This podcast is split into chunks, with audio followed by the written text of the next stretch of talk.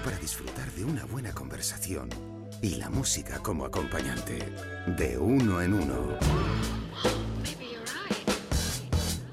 En Onda Madrid, con Isabel García Regadera.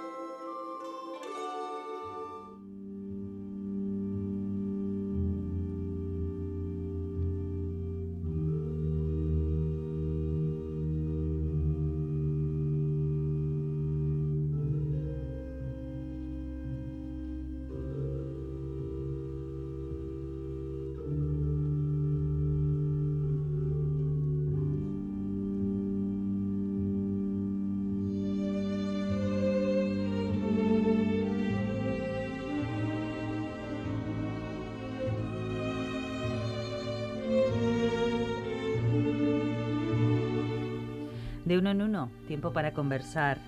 Hoy con Jesús María López en la realización técnica. Comenzamos con música de fondo. Es la música elegida por nuestra invitada, Natalia Sanchidrián. ¿Cómo estás, Natalia? Bienvenida. Hola, ¿qué tal? Muchísimas gracias por invitarme. Muy bien, gracias. ¿Por qué comenzamos con esta música de fondo? Es importante para mí porque cuando era pequeña yo tendía a llorar con sobre todo esta música, este tipo de música clásica.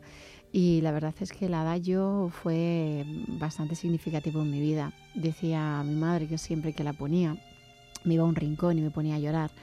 Cuando la paraban dejaba de llorar y si la volvían a poner pues volvía otra vez a, a llorar.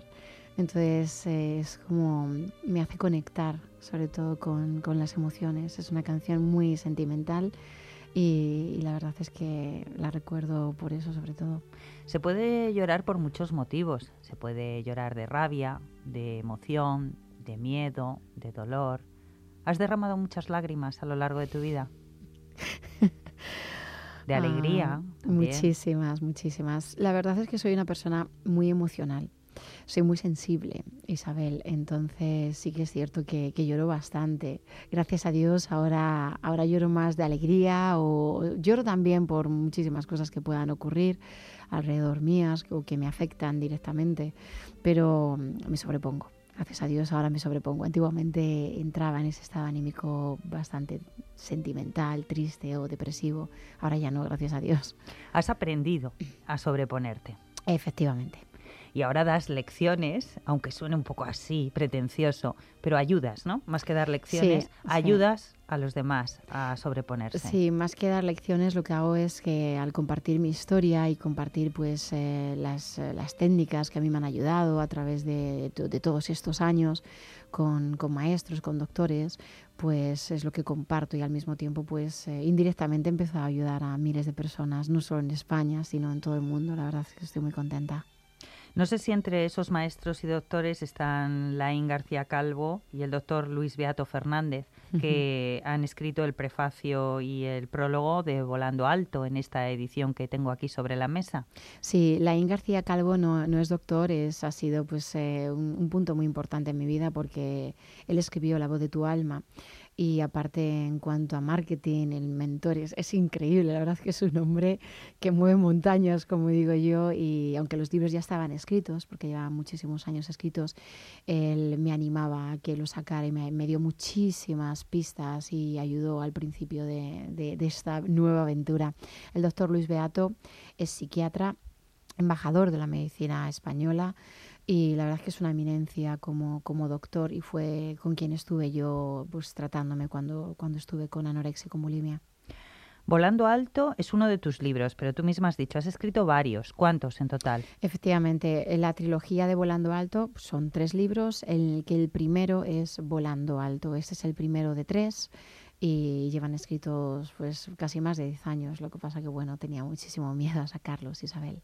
Volando Alto comenzaste autoeditándolo. Ahora ya lo tenemos aquí publicado por la editorial Planeta. Pero ¿cuál ha sido el viaje de este, de este libro que volando, volando se ha ido? Un viaje muy, muy largo, muy largo. Lo que pasa que bueno, yo siempre hablo de que la actitud en la actitud de nuestra vida es fundamental. Entonces, en un principio, cuando, cuando yo llegué a España, porque yo estuve viviendo muchísimos años fuera de España, no me conocía aquí realmente nadie. nadie Pero vayamos por orden. ¿Tú sí. naces en Madrid? Madrid. Nazco en Madrid, sí. ¿Vives un tiempo también Vivo en Madrid, estuve viviendo con mis padres. Lo que pasa es que por el trabajo de mi padre también hemos estado viviendo en Santander, hemos estado viviendo en varios sitios, en Canarias también estuvimos viviendo y, y hemos vivido en, varias, en varios sitios, pero vamos, estuvimos en Madrid viviendo hasta que tuve unos 20 años o así, yo creo, más o menos. Desde los 6 años, yo creo que estuve más o menos 6 años o así, hasta los 20, 20, 20 algo en, Madrid. Te marchas un tiempo a vivir fuera, luego nos aclararás los porqués y cuando vuelves, que ya tenías escritos los libros, es cuando me estabas contando, aquí no me conoce nadie. Efectivamente. Eh, la verdad es que, claro, nadie sabía nada de mi vida, muy poquita gente conocía realmente la verdadera Natalia, porque yo me encargué de vivir con una máscara toda mi vida. Y, bueno, cuando empecé a, cuando quería sacar eh, este primer libro, pues nadie me conocía y la verdad es que me encontré con todas las puertas cerradas, editoriales, distribuidoras, nadie quería saber nada de Volando Alto. Y ahí autoeditas tu libro. Y bueno, pues eh, con posterioridad y en vista de la aceptación que comienza a tener el libro, aunque es un trabajo que realizas eh, pues tú sola prácticamente, eh, pues es cuando una editorial grande, como en este caso Planeta, apuesta por Volando Alto, que vamos a aclarar.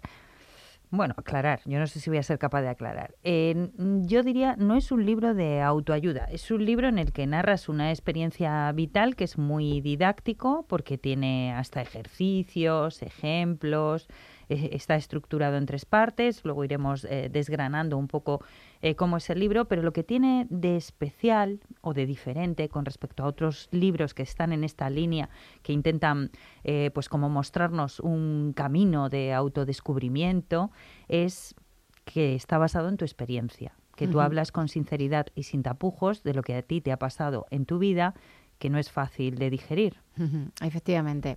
Sí, eh, Natalia Sanchidrián pues eh, realmente comienza a escribir desde los ocho años porque yo empiezo a sufrir abusos a, partir de los cuatro, cuatro o cinco años. ¿Abusos sexuales? Sexuales, físicos y emocionales, porque la gente realmente cuando habla de los abusos sexuales, yo creo que piensa que el abuso sexual en sí ya es algo violento y es algo duro pero en realidad más que el evento ese es, nuestra percepción, lo que vivimos, eh, nuestras creencias que formamos y luego aparte la manipulación que se esconde, el miedo que se genera y la inseguridad. Todos estos... Em, estos abusos que no solo se quedan en abuso sexual, como dice la gente, abuso sexual, abuso físico eh, eh, en la infancia, es em, el, síndrome postraumático que se queda. Es decir, es una de las violencias más grandes que existe en el mundo, la violencia a un niño y sobre todo de este tipo. Crea, como hablaba hace unos segundos, este estrés postraumático porque un niño no sabe reaccionar, no sabe gestionar, no sabe lo que está ocurriendo. Eso es la primera pregunta que yo mm. te quería hacer. Si ya a los adultos nos cuesta identificar lo que nos ocurre en la edad adulta, yo entiendo que para un niño de tan corta edad como cuando tú sufres estos abusos, el primer problema es identificar lo que le está ocurriendo. Isabel, es muy buena pregunta y en realidad muy poca gente me la ha hecho. O sea, por no decir, creo que es la primera persona que me la hace. Y, yo lo digo muchas veces en mis conferencias. Un niño es imposible que gestione algo así. Es imposible, no lo puede identificar. Cuando a un niño le ocurre algo así, eh, lo único que, que el niño sabe es que hay un dolor, que hay un miedo y por supuesto ni siquiera sabe que se le está manipulando pero sabe que lo que está ocurriendo no puede ser bueno, aunque le intenten decir que es algo bueno, que le intenten manipular, sí que se crea una confusión tan grande y un miedo y una inseguridad tan grande que es muy difícil de lidiar con ella. Y por eso precisamente, y gracias por tu pregunta, ocurre lo que ocurre, porque nosotros nos vamos desarrollando sin saber qué es lo que está ocurriendo, pero al mismo tiempo sabemos que hay algo que no es natural Claro, y normalmente, vamos, normalmente en la mayoría de los casos esto se produce en un entorno cercano, familiar, de confianza, que es todavía peor si cabe para el niño. Pero claro, yo entiendo que el niño se preguntará, si esto me está ocurriendo con una persona de mi entorno cercano, pues a lo mejor es que no, no es malo, hay algo que yo no entiendo, hay algo que pasa que escapa a mi comprensión, pero ¿cómo esta persona me va a hacer daño? ¿Tú esas preguntas te las hacías? Sí, por supuesto. Claro que sí. Te las haces al principio cuando, sobre todo cuando eres, eh, a lo mejor yo tengo 10 o 12 años y tengo muchísimos recuerdos sobre qué es lo bueno y qué es lo malo, qué es el bien y qué es el mal. O sea, estamos hablando de que tú comienzas a, subir a, sufrir abusos como en torno a los cuatro años. Ajá, y, y empiezas a identificar o a comprender que eso no es normal, ¿a edad? Pues yo la verdad es que fecha exacta no lo recuerdo, pero sí que es cierto que con 12 o 13 años ya eres más consciente ya eres más consciente de las cosas, porque ya estás más abierto a más información, ya eres, em, vas recopilando mucha información, ya no solo de, tu familia o de tu entorno, sino también de los medios, cosas que ocurren, entonces ya vas siendo más consciente. A los 4 o 5 años todavía no, es lo que tú dices. Realmente pues eh, es como que, bueno, pues si, si ocurre esto, pues puede ser que sea lo que... Pero sí que es cierto que, como repetía, repetía antes, sabes que algo no es normal porque tú estás sufriendo. hay, un dolor ahí. Ya no solo se produce el daño físico, sino que tú te encuentras realmente mal. Eh, empiezas a tener miedo. Entonces es ahí cuando se produce esa resistencia de eso está bien, realmente está bien, me ha estado diciendo durante tantos años que esto está bien, pero esto realmente está bien, porque tú empiezas a darte cuenta, a, ser consciente que estás Entiendo que esas personas que cometen abusos también manipulan, como tú bien dices, a nivel psicológico y a ti pues entiendo que de la manera que fuera o con chantaje o tal, no lo cuentes o no lo digas. Efectivamente, sí, efectivamente es lo que suelen hacer ese tipo de personas. La verdad es que este tipo de personas son las personas más manipuladoras que existen.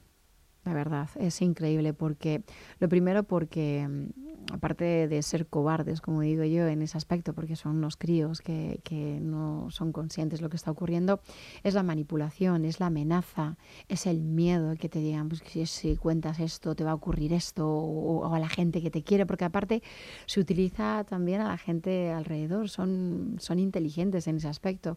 Entonces, hay una confusión grandísima.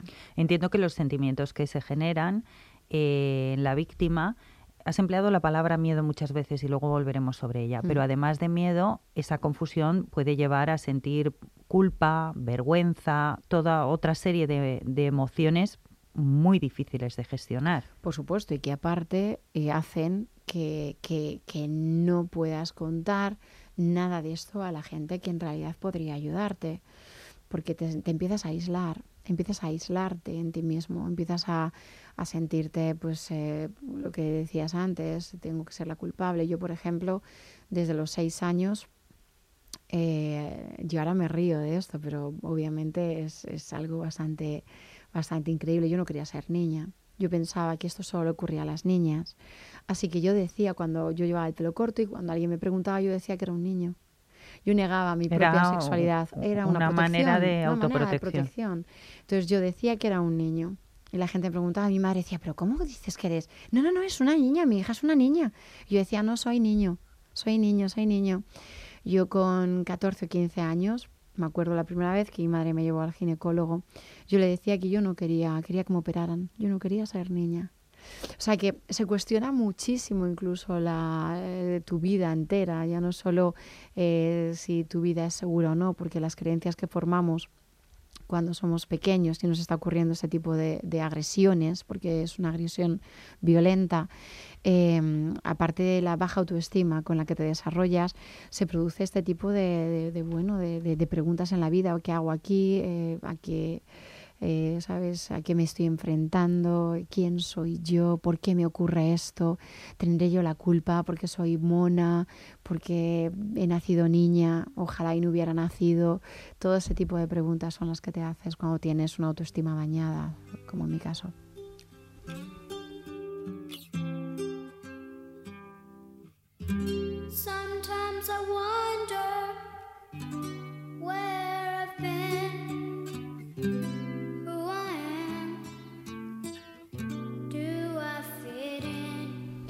Estamos escuchando a Nica Costa, Natalia.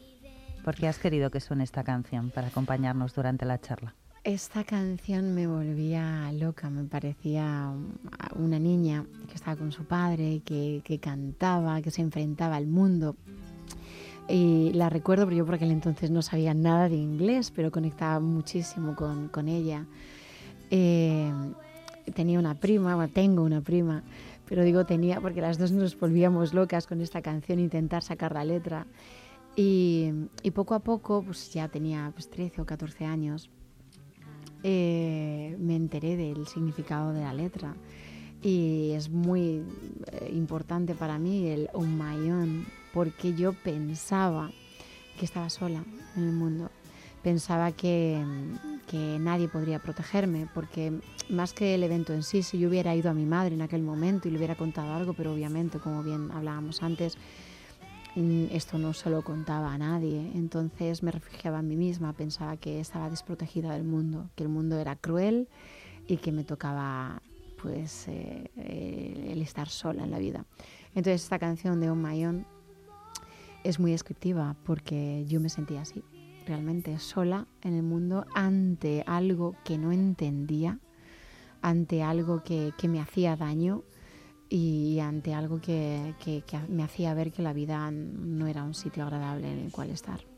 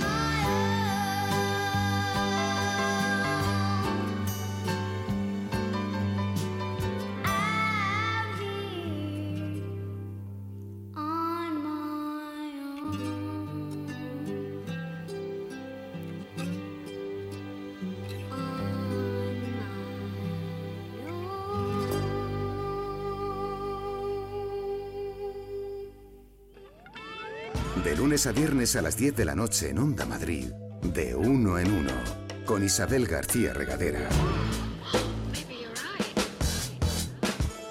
101.3 y 106 FM.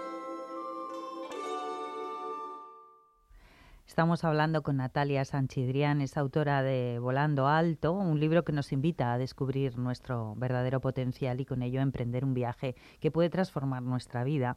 Y decía yo que eh, este libro es especial en tanto que, a diferencia de otros que parecen, bueno, pues sí, eh, intentar marcarnos o ayudarnos a recorrer un camino. En tu caso, pues tú lo que haces es eh, relatar o ayudarnos a través de una experiencia vivida en, en primera persona. Y de hecho, eh, tú que también ofreces conferencias y charlas formativas, pues eh, una de las cosas que comienzas diciendo es que no existen las soluciones mágicas. Mm, efectivamente, no existen. Hay gente que me pregunta, porque la gente piensa que ahora he escrito libros, ya todo está olvidado, ya todo... Realmente se superan las cosas, sí es cierto, se superan. Depende también de lo que cada persona entienda por superación.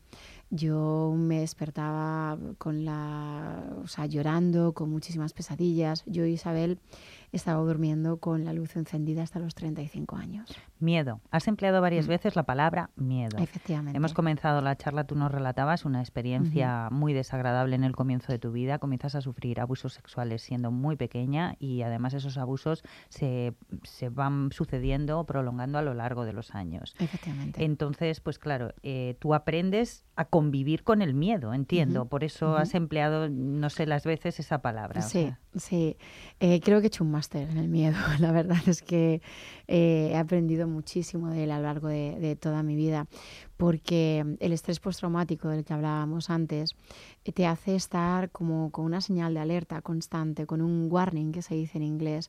Es más o menos lo que les ocurre a los niños o autistas o con síndrome de Asperger también. Crees que, que cualquier cosa a tu alrededor cualquier cosa en la vida es, Es una amenaza. Es una amenaza, efectivamente. Entonces vives con esta, con esta alerta. ¿Qué es lo que ocurre? Que tu cuerpo se estresa, estás constantemente estresada. Yo dormía con la luz encendida, yo era increíble porque empecé a trabajar como azafata. Yo dormía, ponía una puerta, o sea, una silla en la puerta, En los toda- hoteles. en los hoteles. Tú eras azafata de vuelo. Era azafata de vuelo, corría todos los sillones, eh, dejaba la televisión siempre encendida, la luz encendida. Yo siempre pensaba que iba por la calle, algo me iba a ocurrir. He vivido con miedo durante tantos, tantos años, a, ataques de pánico, inseguridad. O sea, imagínate mis relaciones con los hombres.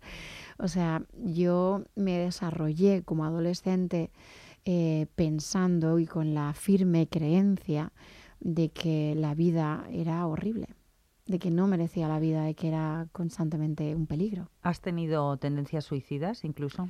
Por supuesto, sí, efectivamente.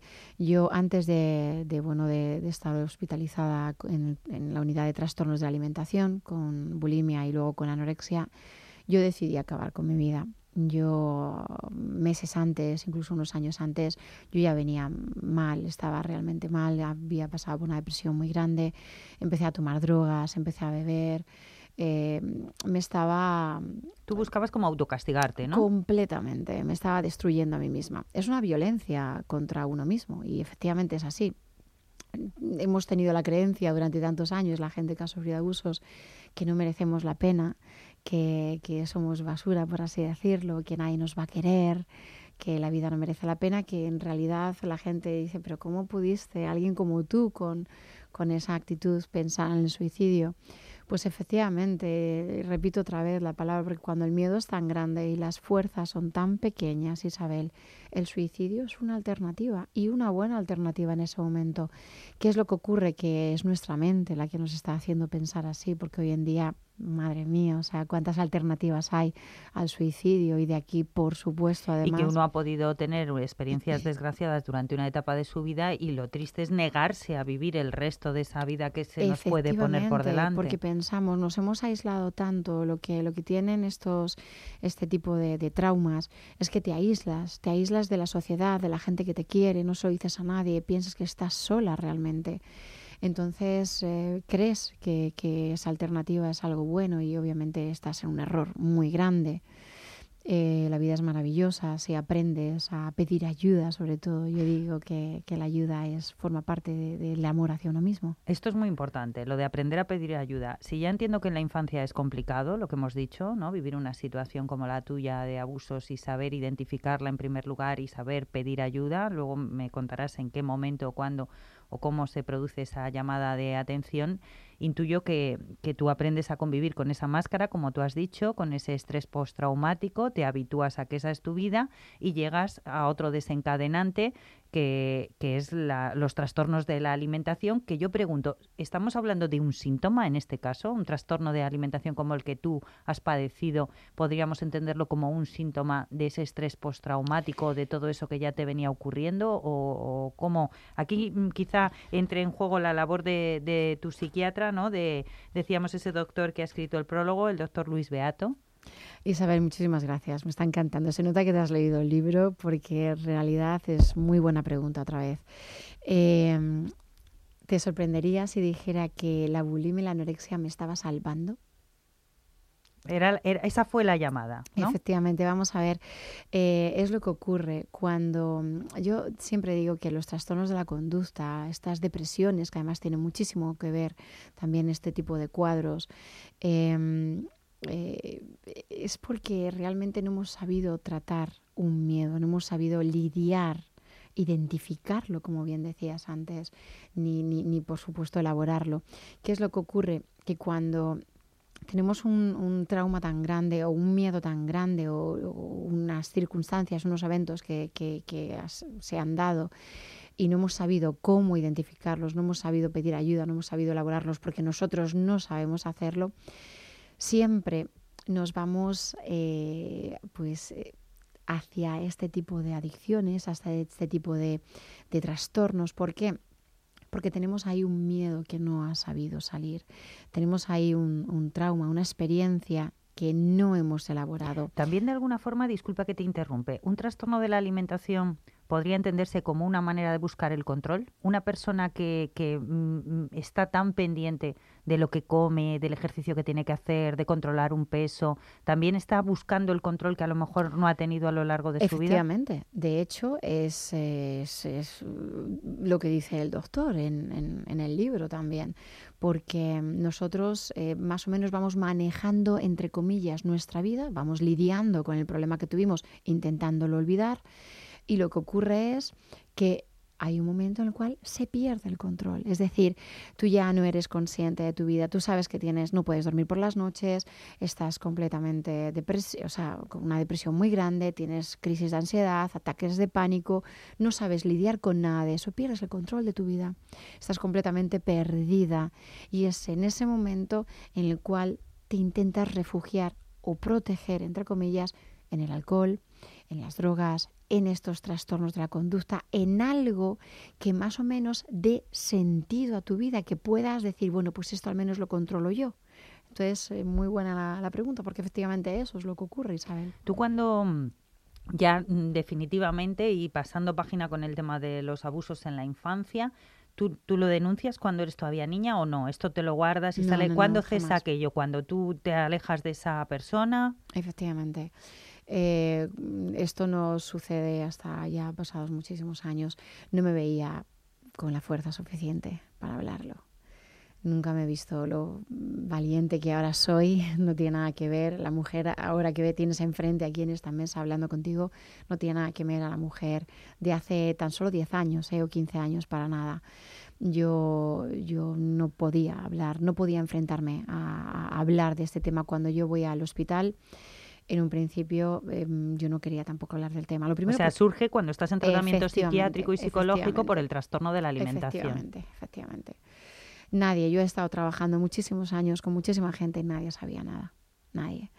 Eh, obviamente los miembros de mi familia sí ya empiezan a saber, empiezan a, pues bueno, empezamos a aislarnos, empezamos a, pero sí que es cierto que, que tardé muchísimos años, más de los que tenían que haber pasado, pero bueno, la vida, la vida se afronta o afrontamos las cosas en la vida cuando estamos preparados. Hay mucha gente que no está preparada para ello y tampoco se les puede forzar, hay que respetarles, claro. Y me comentabas antes que tú ya empezaste a escribir de niña cuando tenías unos ocho años o Sí. así. ¿Ese es el origen ya de lo que relatas en Volando Alto, de alguna forma, aunque no sea, pero Es el empezar a plasmar claro, tus es- sentimientos, Es tus el origen porque me empiezo a dar cuenta que escribir es algo que me gusta. Escri- la escritura creo que es terapéutica, nos ayuda a sacar fuera lo que llevamos dentro, ese dolor que, que de otra manera no podemos sacarlo. Entonces, claro que sí, poco a poco se va ahí fraguando, volando alto y, y toda esta historia, porque yo me refugio en, en estos diarios. Y mm, eh, me comentabas que durante un tiempo eres azafata de vuelo, eh, viajas por motivos de trabajo, pero también te instalas un tiempo fuera de España y creo que te has formado fuera de España en técnicas relacionadas con lo que es la liberación emocional. ¿Estaría así bien definido? Sí, efectivamente. Yo, una vez que me dan el alta en, en Ciudad Real, en el hospital, el doctor me dice que qué es lo que quiero hacer y decido aprender idiomas, así que me voy fuera al extranjero.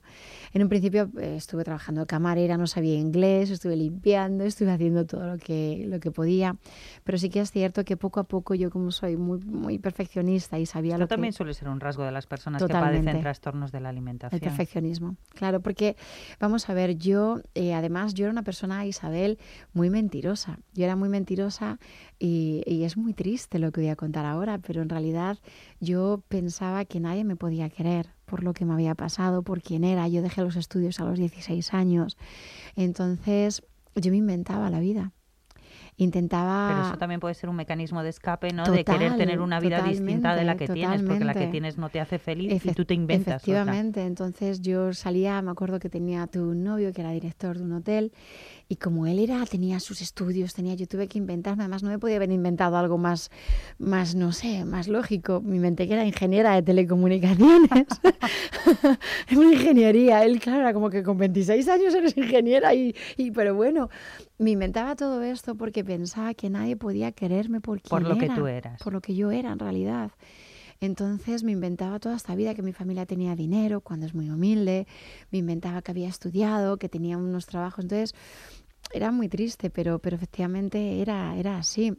Entonces, volviendo a, la pregunta, cuando yo me voy a Inglaterra, empiezo a estudiar todo lo que no había estudiado, yo intento formarme, acabé trabajando en, de, bueno, account manager en una editorial, llevando varias revistas, después en un banco, intentaba conseguir todo lo que, claro, como venía de una inseguridad muy grande, pues a lo mejor dormía cinco horas, pero trabajaba el resto, era como muy perfeccionista. Y todo más o menos iba bien, era como que ya superaba la bulimia, porque una vez que me enfrenté a, a- a los abusos y pude hablar de ellos, yo dejé de vomitar. Yo ya me había enfrentado, había mirado al miedo de frente. Entonces yo ya dejé de vomitar, pero ¿qué ocurrió? Tuve una experiencia, perdí a una niña y me tuvieron que operar y la operación no salió muy bien. Y, bueno, casi pierdo la vida, tuve una hemorragia muy grande. Entonces ahí me volvieron todos los miedos del pasado. Otra vez era como, "Buah, yo que no quería confiar, me costaba muchísimo confiar en la gente y este doctor, entre comillas, había violado esa confianza. Era una operación además bastante, pues bueno, fue muy violenta por como la situación cuando me desperté, había muchísima sangre, era todo como muy violento. Me volvieron muchísimos miedos de- del pasado. Y en ese momento, Isabel, yo me di cuenta que iba a volver otra vez a caer en una depresión y no esperé. Esa vez sabía que había superado todo Tú, aquello. tú ya sí que eras capaz de, de detectar un poco los síntomas que, que a lo largo de tu vida te habían llevado a una situación Y ahí fue cuando pedí ayuda y empecé a estudiar, que por eso viene la pregunta, las técnicas de liberación emocional. Yo sabía que me quedaba todavía muchísimo viaje por delante. Y fue cuando empecé a estudiar las técnicas de liberación emocional. Necesitaba el sacar muchísimas más cosas fuera, necesitaba perdonar y necesitaba sobre todo lo que, lo que hablaba, el, el dejar ese episodio. Había tratado los abusos, pero no había perdonado y tenía que sacar todo ese rencor fuera. Y eh, bueno, hemos pasado un poco antes de puntillas del tema de tus relaciones, que también han sido complicadas, en tanto que, bueno, pues no sé si una acaba buscando justo lo que no quiere. ¿Cómo, cómo era también tu comportamiento a la hora de establecer En relaciones, sobre todo sentimentales? Sí, en Volando Alto lo explico de una manera eh, bastante, creo que bastante eh, significativa, porque fue muy importante. Eh, cuando crees que no te mereces eh, lo bueno, tiendes a buscar eh, lo que no es para ti, no porque la gente o las personas con las que he estado fueran malas, ni mucho menos, no, sino porque no son para ti. Es decir, eh, yo soy una persona que no bebía, eh, ni, ni bebo, ni fumo, era como un poco aburrida y sin embargo pues salía con un chico que le gustaba beber, que le gustaba salir, una persona que no tenía nada que ver conmigo. Vas atrayendo relaciones a tu vida que no te van a hacer felices. Aparte, intentas reafirmar un poco tus creencias, pero cuando tienes la creencia que no te puedes fiar de los hombres, ¿qué clase de hombres vas a traer a tu vida? Obviamente los hombres que mienten. hombres que mienten, hombres que... ¿Por qué? Porque al final tienes que decir, ves, lo sabía, es que no puedo confiar en ellos. Esa creencia que tienes tan firme... Claro, pero si tú también has dicho que en, tu- en las peores etapas de tu vida tú también mentías, pues es que obviamente una relación basada en mentiras por ambas partes es bastante complicado que, que progrese lo que, no sé, adecuadamente. lo que no sé es cómo me sorprendía. lo que no sé es cómo me sorprendía. Entonces, una vez que identificas este tipo de, de- de, bueno, de, de situaciones en las que tú te estás metiendo, ya eres consciente de ellas y vas diciendo, madre mía, qué tipo de relaciones en las que me estaba metiendo. ¿Por qué? Porque tú las atraías. Es tú lo que las estabas. Ahí está Isabel.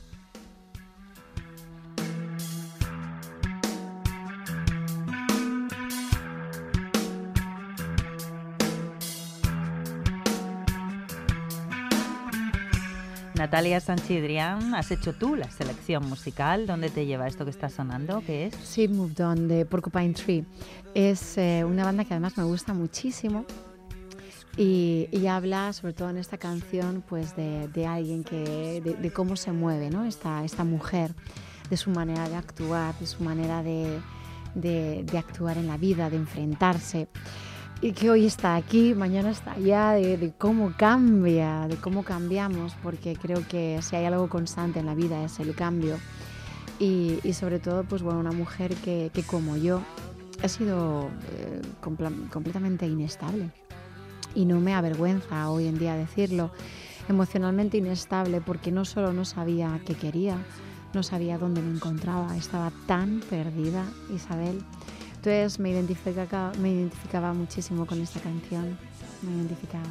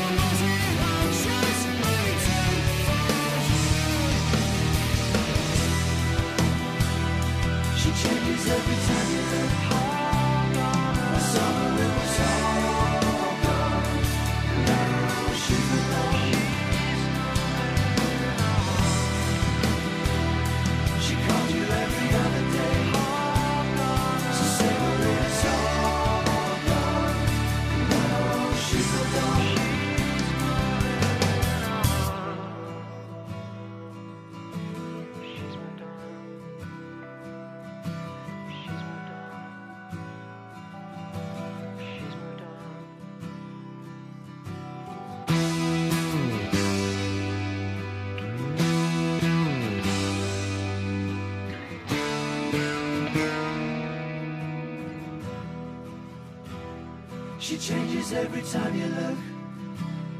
By summer it was all gone. Now she's moved on. She called you every other day. So savor it, it's all gone. Now she's moved on.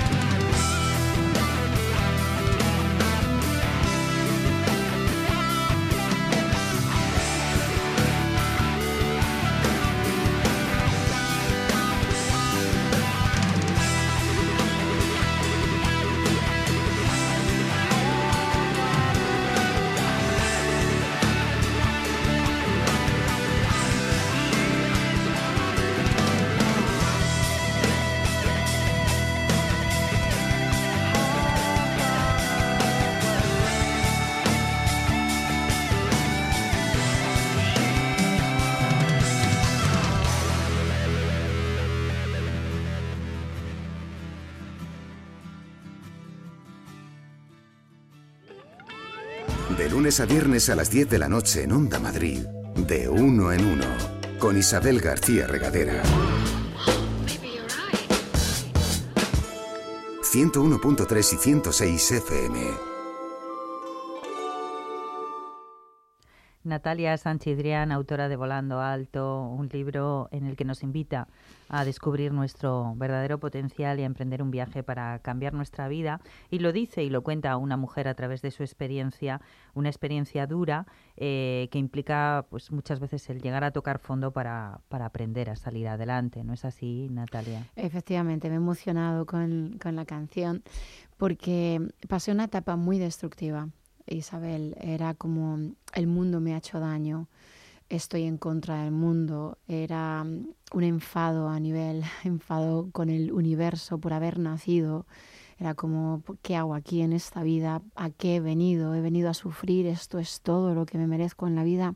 Entonces esa, esa canción que acabamos de oír me ha emocionado porque era una de mis etapas en las cuales estaba muy destructiva conmigo misma. Yo, como te he contado, pues abusé de las drogas, del alcohol. Fíjate que, que ahora ni bebo ni nada, pero una temporada que lo hacía solo. Además, no me gustaba tan siquiera beber, ni me gustaba tampoco la droga, pero me hacía como evadirme, quería lastimarme que, que es eh, más violencia, es decir, es, es irónico, pero es así. No salir de esa espiral de violencia en la que alguien te ha metido siendo Efectivamente. una Era- niña, un niño y... Efectivamente, era ahí- como, como querer mostrar al mundo el daño que me habían hecho y en lo que me había convertido. Y la verdad es que pasé una etapa bastante destructiva. Pero sí. hay una frase muy importante que tú dices, que es la diferencia entre ser y comportarse. Muy buena, muy buena. Es una de mis frases preferidas. Una diferencia gigante. ¿Por qué? Porque yo no era aquella mujer. Yo dentro de mí algo me decía que tenía que haber venido algo más, que la vida tenía que ser algo más que eso. Y así como bien te decía antes que cuando era pequeña yo me, me consolaba en la imaginación y en la fantasía, es lo que me ha salvado a mí la vida. El imaginarme, el crear, el, el pensar que podía tener algo mejor, el fantasear con una vida de sueño. Y eso es lo que realmente me, me llevó a, poco a poco también, pues el, el pensar que podía haber algo más. ¿Por qué ser y comportarse no es lo mismo? Precisamente por eso. Porque, porque yo intuía dentro de mí que, que podía hacer muchísimas más cosas en la vida, que tenía que haber algo más y que todo este comportamiento que estaba teniendo no me identificaba como mujer, identificaba a alguien, a una víctima, a una persona llena de odio, a una persona llena de rencor y yo sabía que era muchísimo más que eso, que podía llegar a, a- a- a- alegrar a gente, porque había momentos en los cuales la gente se reía mucho conmigo, yo era muy payasa cuando quería también, veía que había gente que, bueno, que, que, que de una manera u otra me mostraban su amor y era eso a lo que me tenía que, que aferrar, a esa Natalia que estaba llena también de alegría en momentos pocos, pero también lo sabía. Y bueno, eh, de resultas de todas estas experiencias y toda esa suma de emociones, eh, surge Volando Alto, además de otros libros, pero centrándonos en Volando Alto. eh, en Volando Alto eh, hay muchas cosas eh, difíciles de sintetizar en pocos minutos, pero en definitiva, pues la vida es una eterna transformación y siempre tenemos el poder o la capacidad de tomar las riendas y transformarla como tú has hecho con la tuya, Natalia. Este libro se estructura en tres partes eh, y esto me lleva también a preguntarte por el 3, por tu regla de 3, porque el 3 para ti es como si fuera un número mágico. Totalmente, sí, me encanta. El 3. pienso que, que- que todo lo que viene en 3 está destinado a- al triunfo. O Porque sea, compras eso- los donuts, los compras en Sí. paquetes de 3. casi, casi.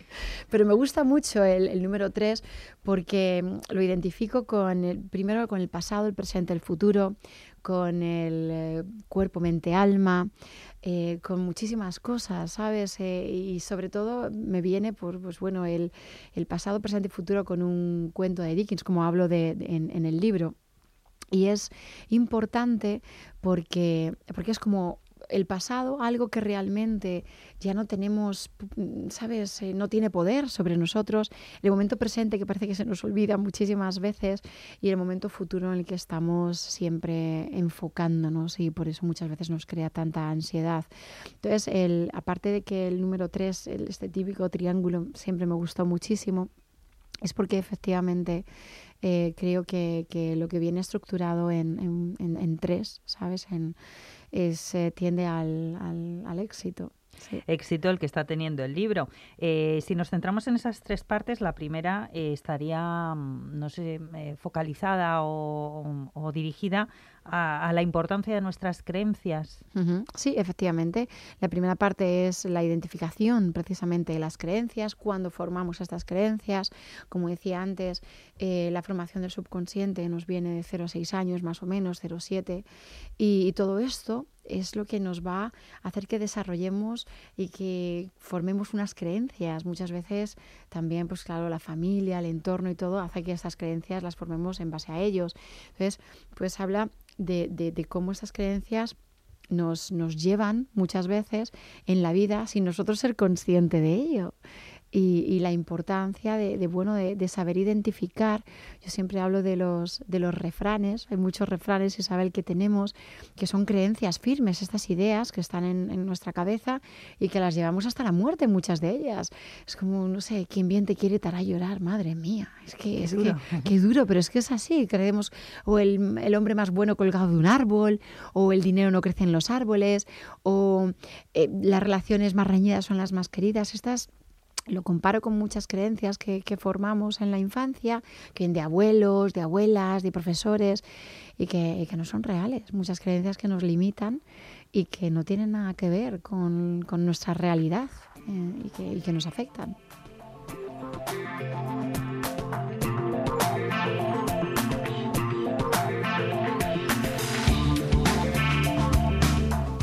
Hemos empezado por identificar ¿no? esas creencias o saber lo importantes que pueden ser en nuestra vida.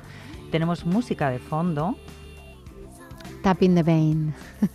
I am beautiful. I'm Beautiful es una canción que si escuchas la letra es increíble, también de esa etapa mía en la cual lo único que quería era destruirme como mujer porque no me gustaba ser mujer. Irónicamente ahora me encanta. Es una mujer que habla, pues eh, efectivamente habla de, abusos, habla de, de, bueno, de, esa de ese miedo, de esa inseguridad y sobre todo habla de que la despierten, de que esto no puede ser a lo que, sabes, a lo que hemos venido. Habla de, bueno, pues despiértame, estoy sangrando, ayúdame. Es una llamada de atención. Esta canción era una llamada de atención en mi época, como yo decía, destructiva, en la cual, pues bueno, lo único que hacía era efectivamente eso.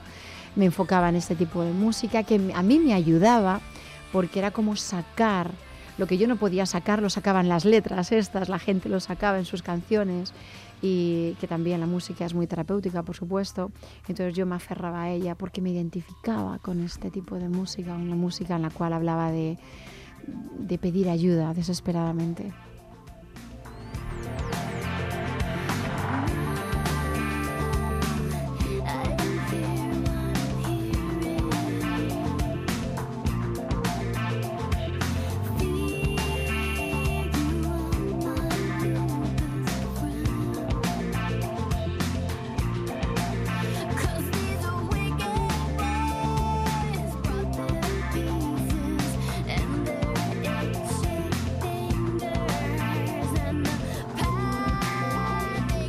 Pues con música de fondo vamos a seguir hablando de Volando Alto, el libro en el que una vez que tú ya lanzaste ese grito de ayuda y te pusiste a trabajar y tomaste las riendas y te formaste y aprendiste y dices, bueno, pues esto lo tengo que compartir, ¿no? Tengo que, que intentar por lo menos mm, servir de ayuda a, a otros. Y decíamos en esas tres partes del libro, la segunda parte que estaría más enfocada, no sé, al estrés, aunque desde otro punto de vista, a las emociones, a las creencias, a la aceptación de uno mismo. Eh, la segunda parte es fundamental saber cómo el estrés nos afecta al organismo.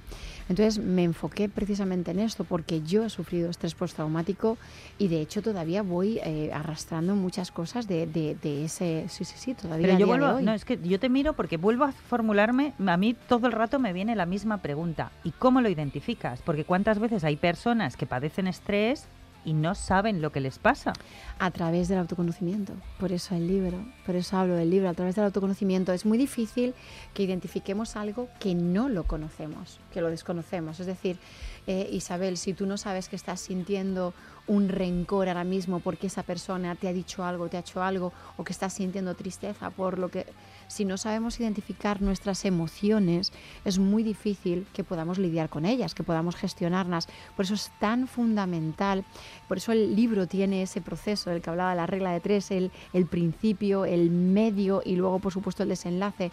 Y- Porque y, con mucho enfoque práctico, porque tú nos invitas a formularnos preguntas, Sí, hacernos sí, preguntas, o sea, que no es que dé respuestas, sino que No, no, al el lector nos tenemos Exacto. que hacer nosotros Lo que, lo que hace el libro Volando Alto, y de hecho en la trilogía entera, es cuestionar, que te cuestiones, porque de nada sirve que yo te diga que a mí me ha funcionado algo, porque tú eres distinta, Isabel. Tú no has pasado a lo mejor por mis mismas circunstancias. Por eso yo comparto esto y abro a la gente, es decir, em, eh, abro a, una nueva perspectiva en cuanto al estrés, a que te preguntes por qué te está ocurriendo lo que te está ocurriendo.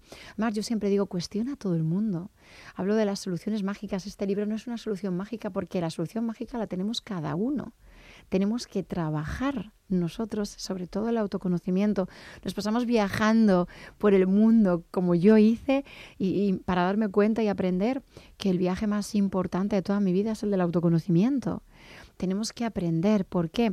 Porque ese estrés que está ahí increíblemente hace que nuestro cuerpo genere químicos, que genere unas respuestas al estrés que nosotros ni siquiera conocemos. Y esto hace que nos enfermemos, esto hace que nos sintamos mal, esto hace que vayamos por la vida con unas enfermedades y unas situaciones que, que- que de otra manera sería imposible conocer. Y luego vamos a los médicos, que por eso es tan fundamental, porque yo me he argumentado el libro con todos hechos, por supuesto, y con, y con argumentos de doctores. Porque en realidad esto es así, yo no lo digo, lo dice la ciencia. El Entonces, libro tiene hasta gráficas, o sea, Sí, tenemos sí, aquí un dibujo del cerebro, del cuerpo humano, todos los efectos que produce el estrés en nuestro cuerpo. Efectivamente, el cerebro no atiende a lo que es real de lo que no. Es decir, como tú estés recordando una imagen o un evento, como en mi caso, que ha ocurrido en el pasado, tu cerebro te está diciendo que lo estás experimentando como si fuera ahora mismo. No, no hay tiempo ni espacio. ¿Qué es lo que ocurre? Que si yo conecto con la emoción o con un evento traumático en mi pasado, mi cuerpo experimenta las mismas sensaciones que cuando ocurrió. Es fascinante, pero es así. Y se produce ese estrés, se produce esa respuesta y se produce ese malestar, esa sudoración fría, esa hipertensión, etcétera, etcétera. Y es- Natalia, el tiempo ha volado, nos tenemos Madre que despedir. mía. Hemos llegado a la tercera parte del libro que estaría más centrada en liberarse de esas cargas que nos paralizan y sobre todo de esas creencias que muchas veces nos, nos han tenido durante toda nuestra vida pues ahí como sujetos. Está sonando de Mod de fondo, Jesús María López ha estado en la realización técnica. Muchísimas gracias. Ha sido un placer conocerte y yo creo que vas a tener que venir otro día para profundizar en el libro. Muchísimas gracias. Pero verdad es que invitamos a los, a los oyentes a leerlo, volando alto. Gracias. Gracias a ti.